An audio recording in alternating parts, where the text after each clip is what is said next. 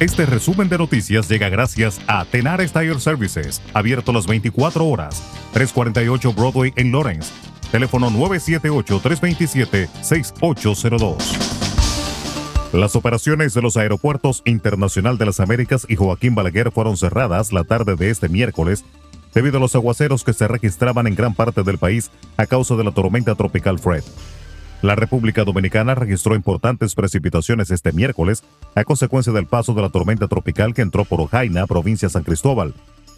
Según el último informe del Centro de Operaciones de Emergencia COE, las provincias en alerta roja eran 14, en alerta amarilla 8 y 9 las provincias en alerta verde. En la ciudad de Santo Domingo se reportaron ráfagas de viento de hasta 47 millas por hora, varias calles inundadas, y lo mismo se reportaba en varias provincias. En el este del país, fuertes ráfagas de viento, prolongadas precipitaciones se registraban desde la media mañana de este miércoles en Higüey, La Romana, San Pedro de Macorís y Mayor. Los organismos de socorro, utilizando altoparlantes, hacían un llamado a quienes viven en lugares vulnerables a inundaciones para que abandonaran la zona y acudieran a los refugios.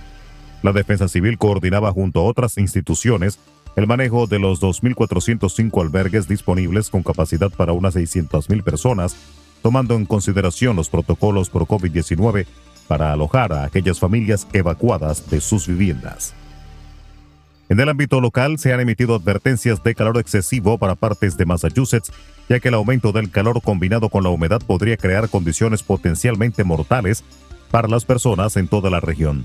El pronóstico del tiempo indica temperaturas de 90 grados o más hasta este viernes, pero se proyecta que los valores del índice de calor estén entre 98 y 104 grados.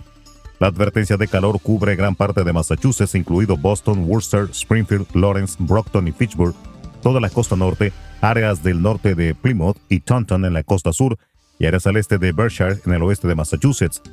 El calor y la humedad extremos aumentarán significativamente el potencial de enfermedades relacionadas con el calor, particularmente para aquellos que trabajan o participan en actividades al aire libre, advierte el Servicio Meteorológico Nacional. Las alertas también advierten de temperaturas que podrían llegar a alcanzar los 105 grados al combinar la temperatura y la humedad. Funcionarios de salud pública de Massachusetts informaron 2.232 nuevos casos de COVID-19 en personas completamente vacunadas la semana pasada, según muestran los datos del Departamento de Salud Pública. Un caso revolucionario o breakthrough en inglés es cuando un individuo da positivo por COVID-19 después de haber sido completamente vacunado contra la enfermedad. Los números del Departamento de Salud Pública de Massachusetts muestran que ha habido 9.969 casos de COVID-19 en individuos completamente vacunados hasta el 7 de agosto. La semana pasada el DPH reportó un total de 7.737 casos revolucionarios o breakthrough del 31 de julio. El gigantesco incendio activo que desde hace cuatro semanas en el noreste de California ya ha destruido más de 550 viviendas y los bomberos solo tienen contenido un 30%, informaron este miércoles las autoridades. Hasta el momento, el incendio Dixie, bautizado así por el nombre de la carretera de montaña junto a la que se inició, lleva calcinadas 202.700 hectáreas, según los últimos datos del Departamento Forestal y de Protección contra Incendios de California. Panamá y Colombia anunciaron este miércoles que establecieron una cuota diaria de 650 migrantes hasta finales de este mes y otra de 500 diarios a partir de septiembre para cruzar por la peligrosa frontera del Darién.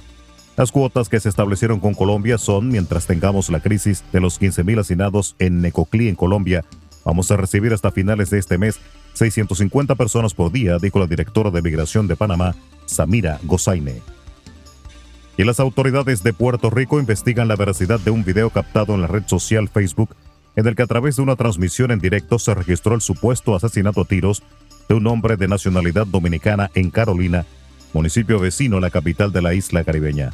La policía de Puerto Rico trata de dilucidar si es real el incidente divulgado durante la noche del pasado lunes en esa red social y si corresponde con un asesinato que se produjo ese mismo día. Resumen de noticias. La verdad en acción. Jorge Auden. Conduzca seguro confiando el cuidado de sus ruedas a Tenares Tire Services, abierto las 24 horas, los 7 días de la semana. 348 Broadway en Lawrence. Al comprar gomas nuevas, recibe reparación de por vida, además de otros servicios también de por vida.